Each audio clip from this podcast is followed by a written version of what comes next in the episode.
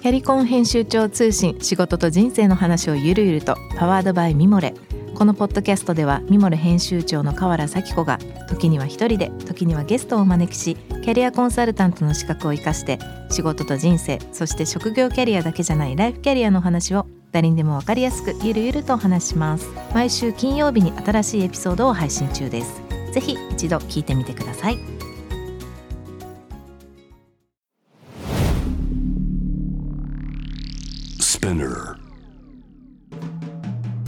ナビゲーター中道大輔です。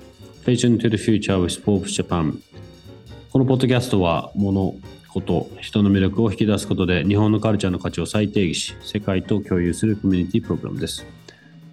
ショートコンテンツ Vision to the Future ストーリーと題して毎週水曜日、金曜日に Forbes Japan よりピックアップしたニュースをお届けしております。今回は月曜のゲストトークエピソードにも参加していただきました、えー、ロンドンからサイモン・テイラーとともにお送りしたいと思います。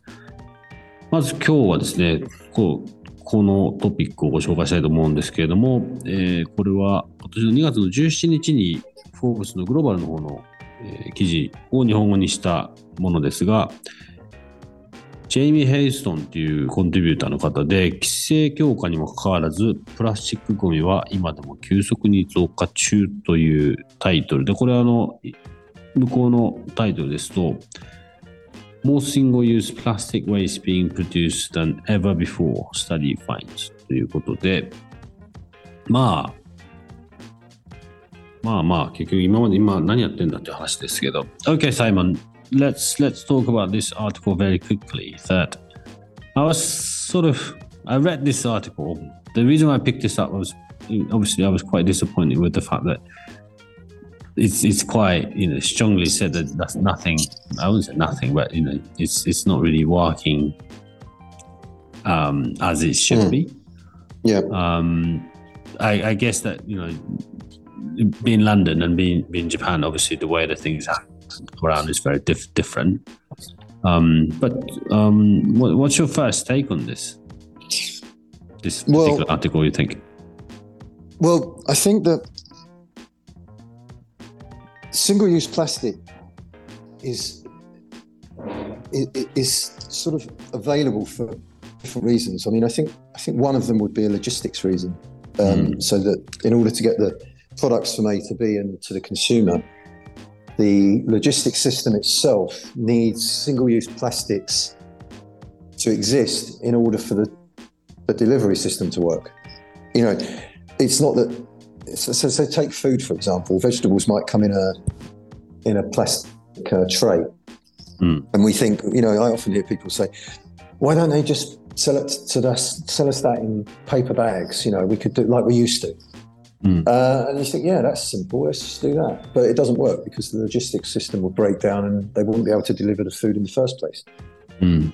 Um, and you have to rebuild everything that you've built mm. uh, to just make the system work. So there's that problem, and then I think there's this other idea of, of, of the culture of convenience, mm. um, which is is thoughtless, just completely thoughtless, and that we can change. I mean, we can we can sort of help each other to change behaviour mm. uh, on a on a personal level. So I think a lot more of that can be done. I've got some friends from the Middle East, and they were laughing at me because, um, you know, I was uh, really carefully recycling a plastic bag to to use as a trash bag, you know, so they had another go around. Mm. And uh, they, they were they just said, "My God, where we come from, you mm. know, people go through twenty of those in in a day. They don't even think twice about it." Um, and it's very disheartening. But really, I, I sort of where I'm going with this is I blame both ends of the both ends of the system. The individual mm. could do better, mm. and the logistics and therefore the, the corporations that run those mm. could definitely do better. They need to reinvent their their system. Uh, uh, it's not going to happen overnight, and I think no. um, we're kind of stuck. You know, we, we, we, mm. we, don't know how to do it. Mm. Um, so yeah, it's it, it, you know it's disappointing when you read it, but we need to be thinking much more clearly about solutions. Mm. A lot of those articles, I'm not criticizing the Forbes article in particular, but a lot of articles sort of point it out, but don't give you any No. calls to action. Mm. It's just an oh dear comment. Mm. There's Oh, what a one has a clear sort of solution to this yet. No, no, we're, we're really stuck, Mm. really, really stuck with, with what to do. Mm. Um, one of the other big problems that's interesting about this is there's a obviously a move to biodegradable material. Mm. Looks, looks and works like plastic, Mm. which is a great idea. The big problem is that it finds itself into in the recycling system, Mm. uh, and as soon as it um, falls into a recycling uh, uh, plant, it undermines the whole recycling. You can't use the plastic because it's got this other stuff in it. Mm. And often you can't, you, by looking at it, you can't tell what the difference is unless it's marked. So Mm. there's a big problem at the moment. You know, we, are, we have to switch everything so that we can Mm. do it, or or or make every one one blue and one red so that we know what we're talking about. Because um, Mm. Yeah, it's it's an intractable problem. I think. Uh, I'm Mm. not saying we shouldn't try and fix it, but I Mm. can really see the reasons it exists, and it's no good just saying what what a what a shame. Mm. Perhaps more people do need educating, and we're at the sharp end of the education. I'm not sure. You know, we already know. Perhaps other people don't even know, but Mm. um, yeah, But I guess that there's, there's no no other way going backwards. We need to kind of keep trying. We need to try. Uh, Mm. I need some leadership. Mm. It ties, completely ties into the whole um, eco- ecology movement Yeah. and and the way that we, you know. It's sort of exactly the same thing as fertilizer production that is Mm. poisoning rivers. It's the same issue. Mm. we don't know how to grow enough food without using that fertilizer. Therefore, we poison all our rivers. It's, it's the same problem. Um, there are ways around it, but we're just not Mm. really. I mean, they're, they're- you know, they're very labour intensive. The the alternatives. I was talking to someone at Evian recently about replacing plastic for glass, just as a Mm. conversation Yeah. and they said, "Yeah, it's a great, great idea, and we've looked into it." But um, the weight of the glass Mm. added to the weight of the water Mm. uh, means that the amount of carbon we have to spend to shift Right. the product Mm. is is unviable. It's just damaging Right. as damaging as using plastic. Right.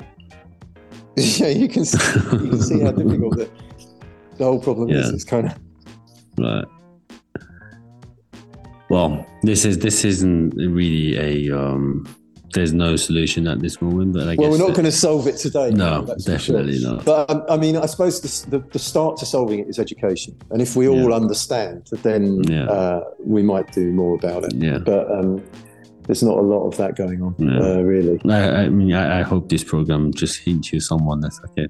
Move on something and be part of the education system in that sense. Yeah, All right.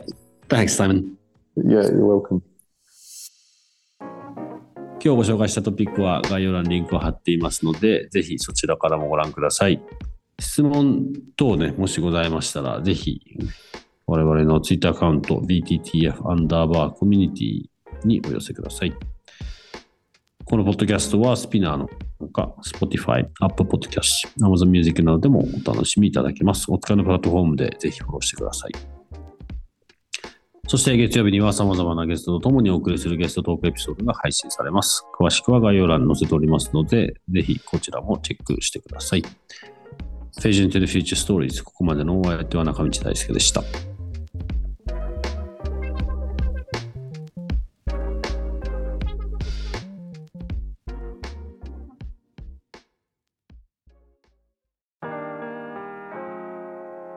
美容家の神崎めぐみと編集者の大森洋子でお届けする雑談ポッドキャスト「ウォンと私のお名前なんての?